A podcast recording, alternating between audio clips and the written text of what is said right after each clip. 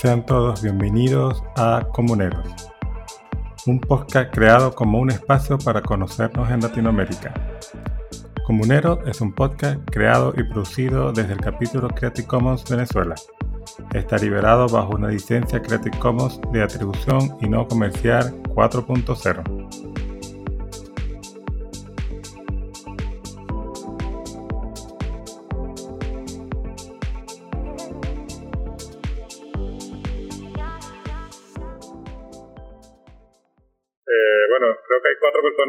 estamos conectados, bienvenidos a esta primera transmisión, un poco eh, verificando errores y saliendo al aire por primera vez de este podcast que queremos hacer desde Venezuela.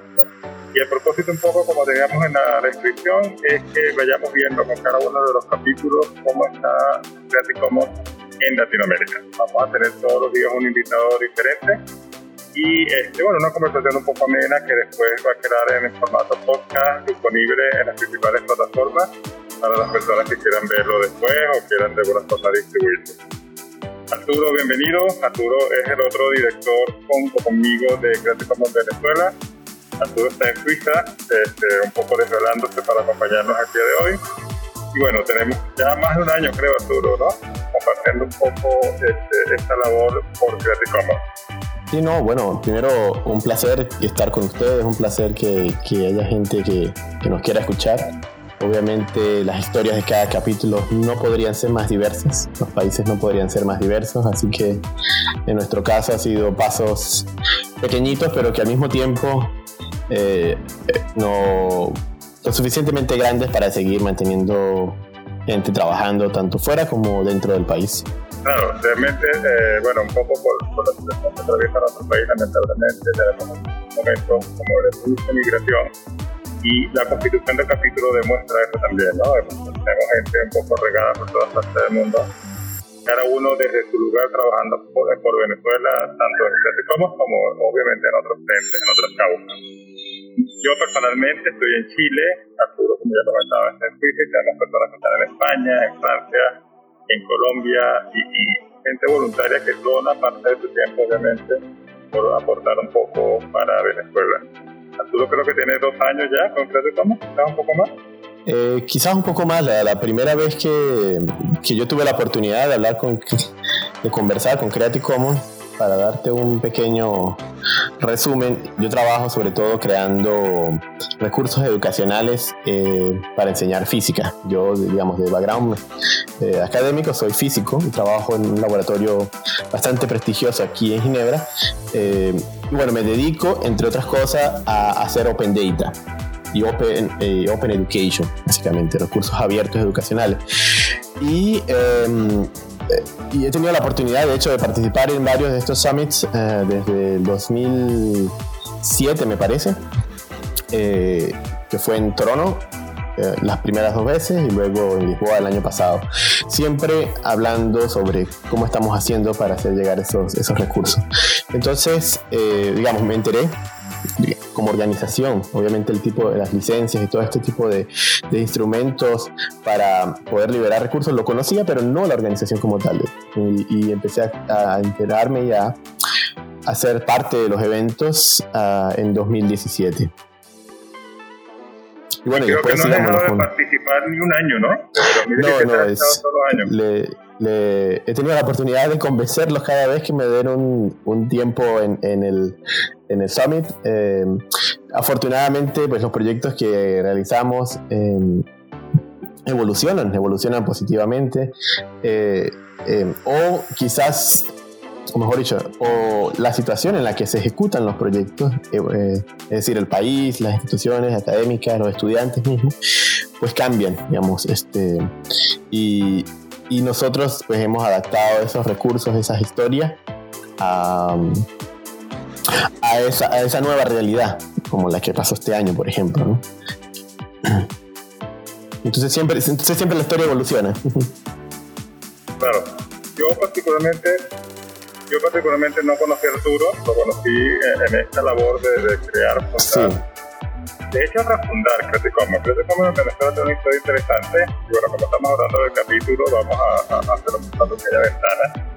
Gracias como en Venezuela ya existía, eh, como con una constitución previa, pero lamentablemente, y, hay que reconocerlo así, había caído como un poco con fines políticos, de hecho lo tenía una institución del gobierno.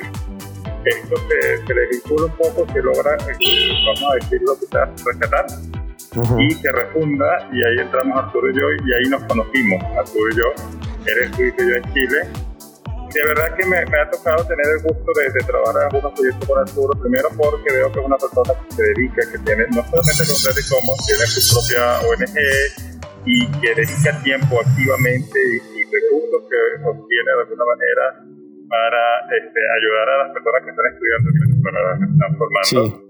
En, física en su caso y, y, entiendo que otros campos más puros, más ciencias puras de verdad que eh, es un gusto ver eh, que personas que están fuera de Venezuela que sigan dedicando tiempo para Venezuela. Y quizás no te lo he comentado tú en persona, pero de verdad que para mí ha sido un gusto ese tiempo que estaba empezando a trabajar contigo, porque siento que tienes una visión que es la visión correcta, la visión de seguir ayudando, de seguir colaborando y que no, para, eres como un dinamo, tú todo el tiempo estás haciendo algo, todo el tiempo estás mandando algo. Sí, Ojalá tuviéramos un poco más de orden para las cosas para que nos salieran los proyectos más a tiempo, más on time, pero de verdad que, ha sido un gusto. es una de las cosas que me llevo cuando me toque retirarme de casi como me va a llevar agradable de haber estado Sí, bueno, este, hablando un poco del capítulo mismo, porque me imagino que quienes nos escuchan, nos escucharán, eh, pensará, bueno, pero ¿a qué llamas tu capítulo en este caso al estar eh, disgregados, separados geográficamente? Bueno, de hecho, una de las cosas que nosotros, como dijo José, no solamente como sino en otras ONG que tengo la oportunidad de participar, sobre todo en temas de educación, insisto, es el hecho de que el, el poder estar afuera permite generar una serie de, de recursos digamos, de recursos para enseñar, por ejemplo, permite obviamente un networking que dentro sería imposible y, y al mismo tiempo pues el obtener recursos que así sean eh, bastante digamos modestos suelen tener un buen impacto allá. Y, y cuando decimos allá es tener algunas personas que poco a poco se han unido eh, al, al, capítulo es, no es un secreto para nadie, aunque tampoco quisiera ahondar en esto. Vivir, eh, lamentablemente, en Venezuela es un, es un, trabajo. Cualquier detalle que, que, que, quieras hacer en tu día a día requiere muchísima energía. Por tanto, pues exigir a, a, miembros de Creative Commons o, miembros del capítulo que, que, se aboquen a un problema o a una situación a largo plazo suele ser eh, difícil y, y, bueno, y lo que hacemos es involucrar personas que con su tiempo nos ayudan a organizar seminarios o a tratar de conseguir em, eh, crear algo o incluso evaluar las posibilidades, porque bueno, nosotros no estamos dentro y a veces em, sencillamente tenemos ese feedback de que, bueno, eso que ustedes están planteando, pues lamentablemente ahora mismo no se podría hacer. Entonces al final tenemos una, una pequeña red de personas que, insisto, se unen eh, dependiendo de su tiempo y de lo que saben hacer, así como nosotros mismos. Y, y la idea es obviamente crear poco a poco una, una comunidad un poquito más grande. Eh, bueno, así, así hemos seguido. De hecho, también gracias a, esta labor concreta, como de hecho no lo mencionaste, pero nosotros hemos visto en, la vida real, como dice, en Lisboa el año pasado. Tuvimos la oportunidad de conocernos en persona eh, en el Summit del año pasado. Y precisamente eso, incluso al, hacer bastante heterogéneos, permite que miembros del capítulo se conozcan, nos interactuemos entre, entre nosotros y podamos crear aun cuando, aun cuando no estemos ahí. Pero insisto, en vez de verlo como una limitación, es importante que se queden con el mensaje que de hecho es, es algo que favorece a las actividades, ya que se pueden hacer, eh, digamos, se pueden hacer cosas que dentro no se podría hacer. Entonces es muy importante eh, que, entiendan, o mejor dicho, enviar ese mensaje positivo de, de nuestra organización. Y, ya entrando un poco en materia, porque claro, el propósito un poco de este podcast es como dar esta visión general de cómo está Venezuela en el futuro de hoy. Este, no se crean tampoco los que nos puedan estar escuchando ahorita en el Summit o después en diferido en el podcast que va a quedar grabado, que no hay nadie en Venezuela trabajando. Tenemos también voluntarios en Venezuela que sin ellos sería imposible hacer las labores y las acciones que, que llevamos todos los años. Tenemos personas en Mérida, una de las principales ciudades sobre todo y en especial a nivel universitario, como una de las universidades más importantes del país. tenemos personas en Caracas, que es la capital, tenemos personas en Valencia, que también tiene una, una población estudiantil importante, y tanto Arturo como yo nos hemos enfocado dentro y fuera de clase como, como ayudar a los estudiantes universitarios. Siento que compartimos la visión de que son los estudiantes universitarios los que tienen el llamado a eh, hacer la lucha, porque fundamentalmente es una lucha a sacar y resolver los problemas que atraviesa Venezuela hoy en día. esa juventud, esa generación de relevo son los que vienen con esa misión y quizás nosotros nuestra labor siempre ha sido darle herramientas, darle desde afuera ánimos, herramientas, este, todo lo que podemos conseguir para ello, recursos educativos, financieros, organizacionales, lo enviamos y lo ayudamos y organizamos.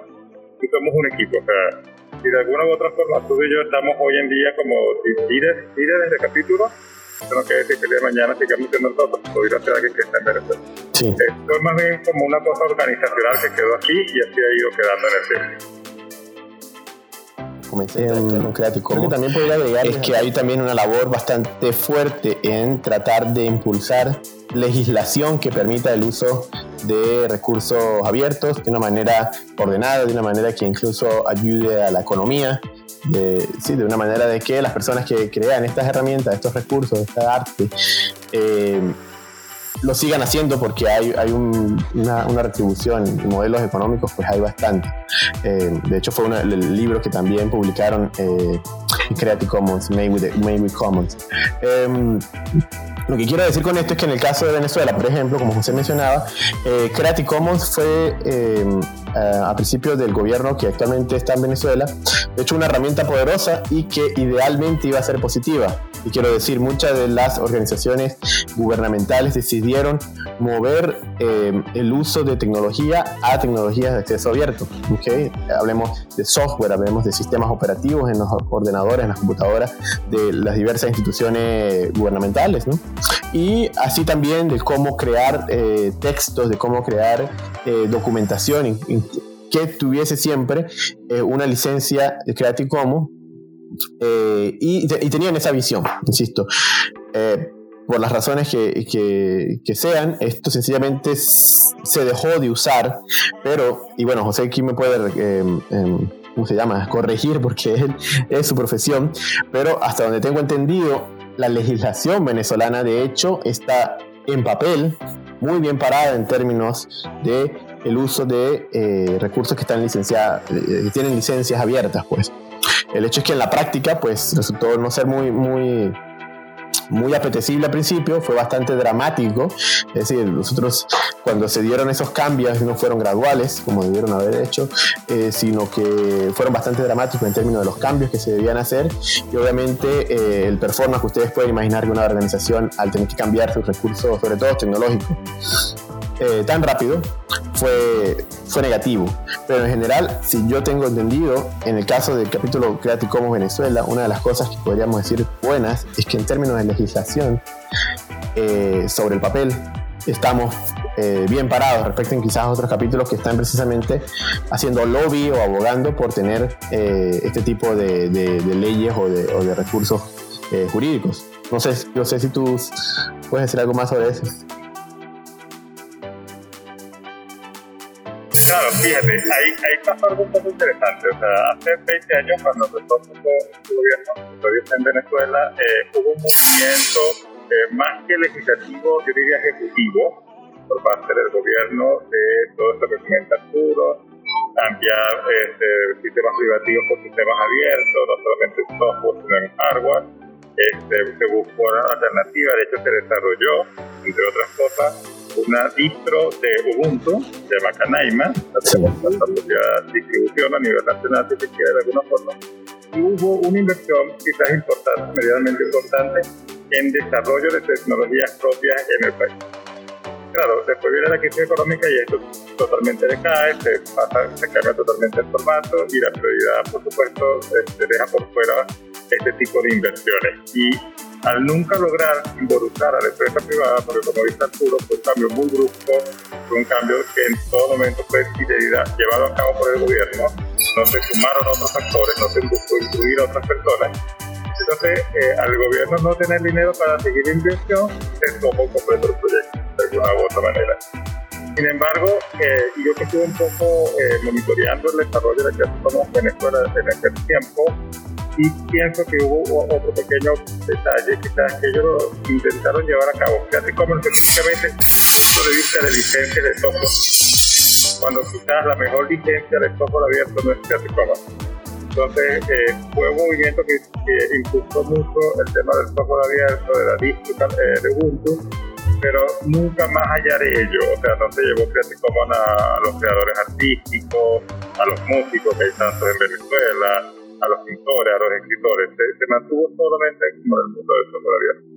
Y este, eso también pudo haber incluido en que no se incluyeran otros factores, de que otros grupos que hacen vida en Venezuela se hayan sumado y hayan apropiado hayan hecho propio eh, estas herramientas y seguido adelante a pesar de la parte de inversión del gobierno.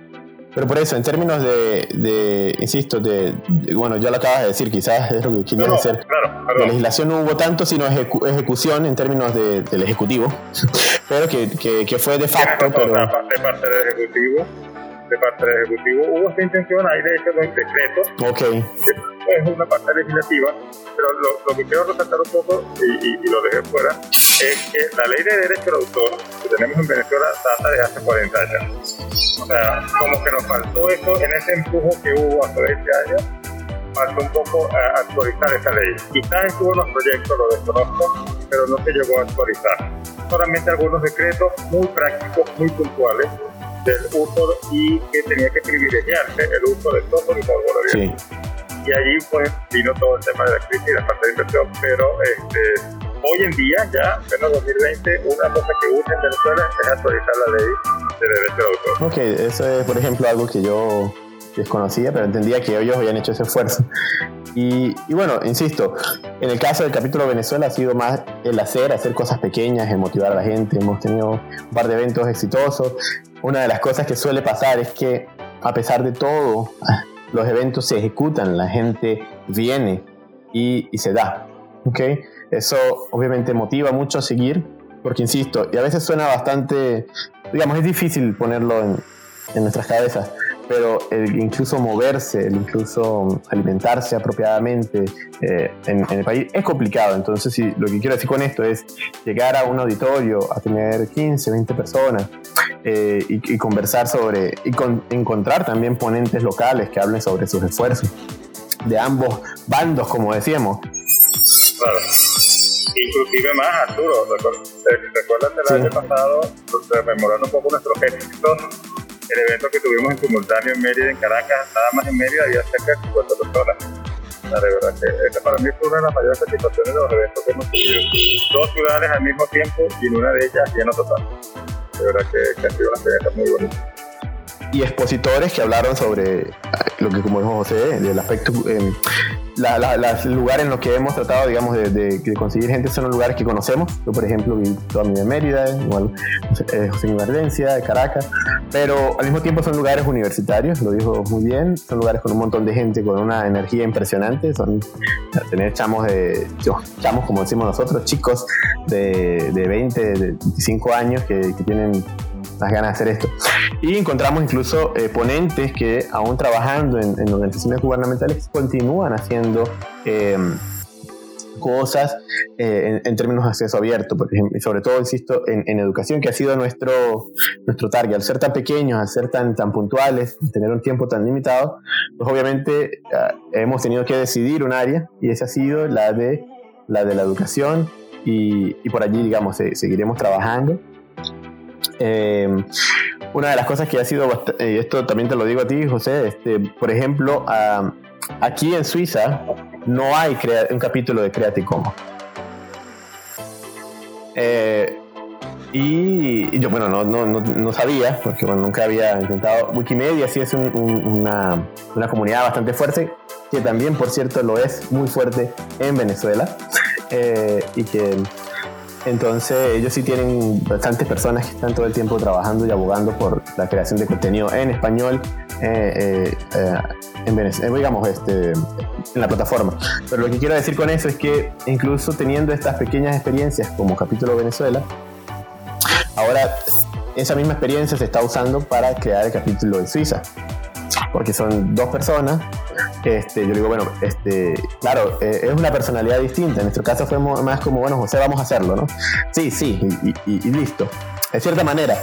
Aquí, pues obviamente esa clase de personalidad es un poco más escasa, ¿no? Hay que ser un poco más, eh, eh, menos emocional quizás o más, más planeado. Pero ha sido bonito en el sentido de que hablando con estas personas, yo, mm, no, nosotros empezamos también dos personas la gente se ha venido uniendo, obviamente la infraestructura, la gente eh, acá es muy distinta, yo, yo predigo que será un, un crecimiento bastante rápido de, la, de la comunidad, pero este, lo que quiero decir con este mensaje es que ha habido, hemos sido, digamos, no lo llamaré inspiración, pero de referencia de un lugar tan distinto como en Suiza para decir, bueno, si, si, si entre dos se puede y poco a poco tomar gente, yo precisamente eh, eh, ha sido bonito verlo. Entonces, bueno, de hecho, ojalá en el próximo año, el summit del, del año que viene, ojalá primero que nos veamos de nuevo en persona, será también contarles cómo les fue a los ISOs eh, con nuestra ayuda. sería muy bonito de ver. Eh, insisto, en su caso, pues habría que ver qué, qué, qué, temas quieren atacar primero. Yo siento que la parte de educación también, y por eso hemos coincidido eh, en comunicarnos en recursos abiertos de, de educación ha sido muy importante. Bueno, las sesiones que, que, hay en este summit así lo muestran. Un gran contenido de iniciativas de Open Education and Resources.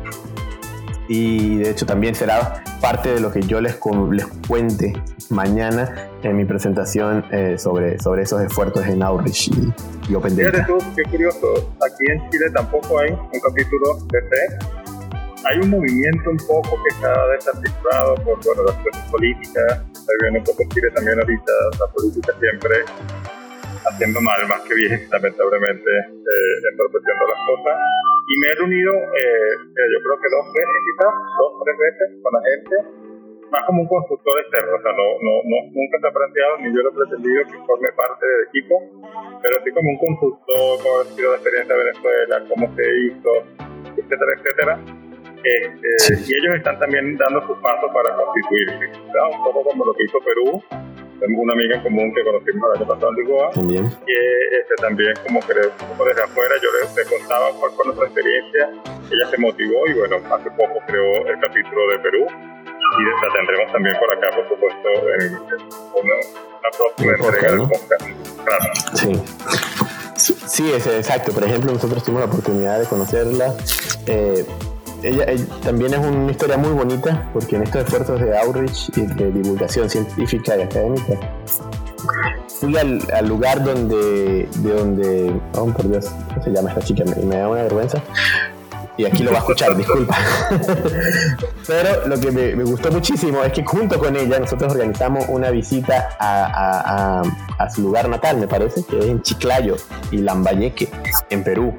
Lugares hermosísimos, bastante apartados de la, de la, digamos, de lo que uno llama siempre la capital, porque al menos en los proyectos que, yo trato de hacer acá, ha sido precisamente ello, digamos, apuntar a, instituciones académicas a las afueras de, de, estos países, usualmente los países latinos, sin, hacer una generalización fea, pero usualmente, digamos, la capital pues compone muchos elementos, incluidas obviamente universidades, etcétera, y después hay, digamos, este, todo lo demás, digamos así.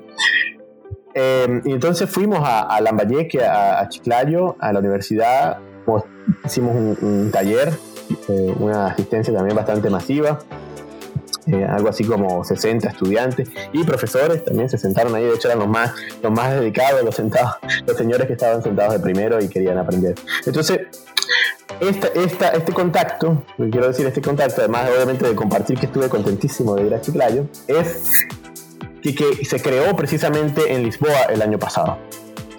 Eh, en, a principios del año 2019 y con esos mismos entusiasmos quedamos en seguir trabajando. Entonces, digamos, es una, es una network que no es de aquellas que, sí, sí, este, nos escribimos y seguro, seguro. Y después, digamos, esa mira diplomacia que después no nos volvemos a escribir más nunca. Pero en nuestro caso lo hemos hecho y, me contenta mucho que de hecho los, los peruanos eh, comience su capítulo precisamente así, precisamente desde, desde Chiclayo y, y, y, quizás esa, esa, visión más de, de empezar por, por los pueblos más pequeños y extenderse a la gran ciudad es un modelo que valdría la pena también y que bueno que tú le preguntes a, la próxima ocasión cómo lo ven porque insisto usualmente suele pasar de ciudades grandes a pequeños pero en este caso em, su pequeña organización está a las afueras y, y, nuestra colaboración con ellos se dio gracias al summit del año pasado a la interacción en Creative Commons es que como tú dijiste y rescato eh, hay gente todavía investigadores profesores eh, personas que a pesar de todas las limitantes, tanto en Perú, por lo que entiendo, como en Venezuela, como en Colombia, creo que en todos los países de Latinoamérica será más o menos el mismo escenario con mayores o menores notas, ¿no? Pero hay muchos profesores que a pesar de todo están investigando, están escribiendo, están redactando, se reúnen. Entonces, claro, siempre es gratificante encontrarlos, hacer estos eventos. Por eso que a mí me encanta tanto hacer cosas académicas, porque es como el lugar donde se encuentran estas personas que todavía están, están luchando y de alguna manera uno aportar un grano de arena para ellos puede ser poco o mucho de utilidad. Ahora, Arturo, ya por lo que veo acá, ya casi cerrando los más de 20 minutos, vamos a hablar un poco de los proyectos a futuro. Eh, y ahí estamos dándole con el proyecto de Descan. Cuenta un poco la marca que tú llevas y yo sí. cuento lo que yo llevo. Bueno, una de las cosas que tuvimos la oportunidad, gracias en, principio, obviamente, a las diligencias, a las labores que tú has hecho con Creative Commons, es, conseguir un poco de Clara. Ella se llama Clara. Clara, el nombre, nombre real. Claro. Claro, Te va a quedar por ahí grabar evidencia. Sí, sí, por eso. No, no, por Dios. Entonces, eh, volviendo a tu pregunta, uno de, los, esos proyectos que, en los que hemos conseguido pues, un poco de ayuda ha sido en, en, tratar de originalmente la idea con la que eh, José me, planteó para ver cómo podíamos comenzar era de crear un, el escáner, un escáner de libro que otros capítulos han, han puesto satisfactoriamente, digamos, lo han hecho en, producción, digamos así. Este, en nuestro caso, pues la realidad del país nos hizo replantearnos el proyecto. Y para hacer la, la, la historia corta, pero además positivamente es que nosotros hemos rediseñado un pequeño escáner, o sea, tenemos una, una como llaman en inglés, un blueprint, un pequeño diseño. Y una de las cosas por las que eh, nos hemos eh, ido más es que, para hacer la historia corta, después de que nosotros estudiamos por qué estos escáneres son así, digamos, su geometría, su tamaño, etc. Una de las cosas que eh, históricamente hace que ellos tengan esas formas, esas, esas, dimensiones, ha sido el proceso de la digitalización de las, de las imágenes. Es decir, tomarles fotografías de, de, de, las páginas, de los libros o del, del documento que quieran escanear. Afortunadamente, la tecnología en ese caso ha avanzado mucho. Y quiero decir, ahora tenemos software que a mí no me gusta llamarlo así, pero bueno, este, machine learning o inteligencia artificial que permiten trabajar con imágenes mm, de una manera más fácil, aun cuando la imagen no tenga una muy buena calidad. Lo que, lo que, lo que quiero decir es que nuestro, en nuestra nueva visión, y es la que le plantearemos en unos días a, de vuelta a Creative Commons para, para mostrar nuestro nuestro este, nuestro estatus en ese, en ese proyecto, es que hemos tratado satisfactoriamente de trabajar más en el software que en el hardware. Eso ha permitido que el hardware sea muchísimo más eh, sencillo, por tanto, más barato, y que la parte pesada, digamos la parte compleja, se lleva a cabo en el software, en, cómo estas páginas se van reagrupando y tú creas el libro, básicamente. Eh, y, ese es el siguiente proyecto por varias razones. Estudiar a, fondo cómo se hacen, el por qué eran así. También, obviamente, incluir en esta receta la situación venezolana la posibilidad de dar una versión incluso más fácil, incluso más modesta, pero al mismo tiempo que permita hacer el trabajo. Y, creo que estamos bastante contentos. Debo también decir aquí que,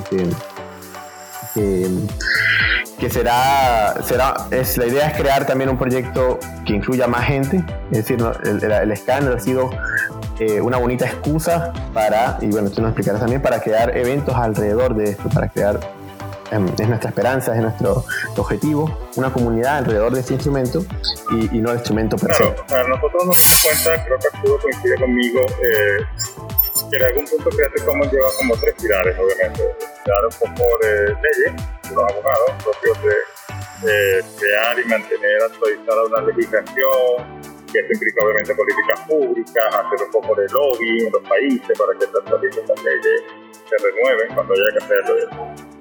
Este aspecto específicamente en Venezuela muy difícil, porque bueno, obviamente tenemos un gobierno reacio a todo tipo de lobby, este, y bueno, de alguna u otra manera la agenda pública eh, tiene otros temas más urgentes que, eh, que nosotros pudiéramos incluir de alguna forma. Los otros dos, obviamente, son el pilar educativo, en el cual sí ya tenemos, pienso yo, este, algunas cosas como que mostrar, no, no, diría yo que éxito, pero sí por lo menos cosas que nos dejan muy satisfechos con lo que hemos podido hacer en este año, año y poco más que llevamos eh, trabajando con este Y nos dimos cuenta que la parte de lo que llaman GRAP, los museos, las galerías y las bibliotecas, no se había tocado en Venezuela, no solamente porque no necesitamos ninguna organización no hubo una venta ninguna buena que haya hecho labor con este sector tan importante. Desde allí, desde ese pensamiento, nosotros consideramos, bueno, ya vamos a ver qué podemos hacer. Lo primero que que hacer, pienso siempre, es entender quiénes somos, qué, tenemos y desde dónde partir. Y desde ese punto de vista, pues, vamos a organizar, estamos organizando, cuando el problema coronavirus se ha ido retrasando desde principios de año, cuando esto estaba planteado una reunión donde van a ir, o se han convocado varias bibliotecas eh, del país, bibliotecas públicas, muchas de ellas bibliotecas universitarias, para entender un poco este, cuál es el estado actual, como se dice, el estado del arte o el estado de las necesidades y del sector en Venezuela. Una de las primeras cosas que surgió de estas primeras llamadas exploratorias, de estas primeras reuniones, pues, fue uno por uno, ha sido precisamente eh, el problema de la digitalización de un acervo cultural, de un acervo literario de esta biblioteca. Y desde allí, desde esa necesidad de digitalización, de los costos de los equipos que son importados, que para tener todo un tema con exportación, porque hay control de divisas y, hay muchos controles, entonces nos, dijimos, ¿por qué no crear uno internamente en Venezuela? Un escáner, hardware abierto, software abierto, que permita satisfacer un poco esta necesidad que tiene este sector. Y desde allí vimos que hay otro capítulo que ha creado una solución que tiene algunos años ya disponible online para cualquiera que quiera hacerlo. Pero bueno, tenemos un científico loco que es Arturo, que Arturo dijo, no, yo lo puedo hacer mejor. Esto está muy bueno, pero yo lo puedo hacer mejor, yo lo puedo actualizar. Y nos hemos dividido básicamente en dos grupos. El grupo que está en Valencia típicamente, que yo estoy coordinando, se está encargando de la reunión, del apoyo logístico a esta gente de la biblioteca, de los museos, de las galerías, y vamos a crear como una especie de red para mantener contacto y, y hacer el trabajo. Y un grupo que desde Mérida físicamente y Arturo en la dirección está en la constitución de este nuevo modelo de escáner que como él muy bien nos acaba de decir, claro, con un software más actualizado, todo avanzado el software, pues quizás tenga menos requisitos técnicos a nivel de equipo. Esto es muy importante porque no solo lo abarata, sino que lo simplifica.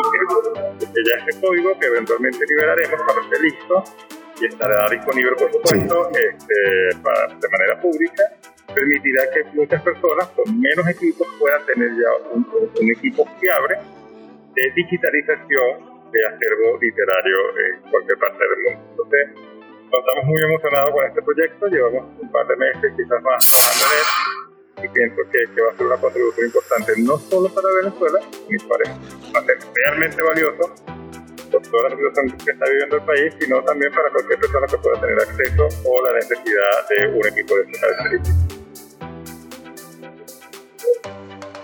Algo más. Entonces, bueno, lo que podemos hacer es que por favor nos den un poquito más de tiempo y se lo dejaremos saber cómo nos va a toda la comunidad de CC. Eh, lo, una de las últimas puntos, y creo que nos debemos quizás despedir por el, tiempo que llevamos, pero quería eh, resaltar también que, que, hay personas de nuestro capítulo que también han, han, aprovechado, han tomado la iniciativa de participar en los Creative Commons Certificates, en los cursos. Gracias una vez más parte a las diferentes fellows que ellos han generado, que ellos promueven cada cierto tiempo.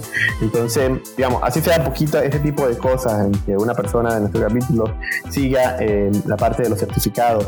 Eh, y siempre que hay una oportunidad, José lo, menciona para que otro lo haga. Y, hay personas que han tomado esa, esa oportunidad. Eh, lo, que quiere, lo que quiero decir es poco a poco eh, ellos se, han involucrado también y bueno, agradecer obviamente esa oportunidad de, que personas que, que puedan eh, recibir una fellow, recibir una, una, una, excepción del pago de certificado y, puedan seguir estos cursos. Así que gracias. Eh, gracias primero Arturo por tu tiempo, entiendo que está tarde y seguramente necesitamos tiempo a tus labores. Bueno, un placer de nuevo y, y nos vemos pronto. Sí. Este, pero pienso que sí hemos cumplido con, el estado de las cosas. Hicimos como que un pequeño recorrido histórico en estos últimos años de lo que se ha hecho en el capítulo de Venezuela, inclusive el proyecto que hoy en día nos aboca, que es de Canal. Y para aquellos que nos están viendo en vivo, eh, estaremos concluyendo ya. Mañana venimos con Clara. Mañana viene Clara, Arturo. Si tienes tiempo, la escuchas. Mañana hablamos con Perú en vivo. Hasta luego. Y esto fue todo por el día de hoy en su programa Comuneros, un espacio para conocernos en Latinoamérica.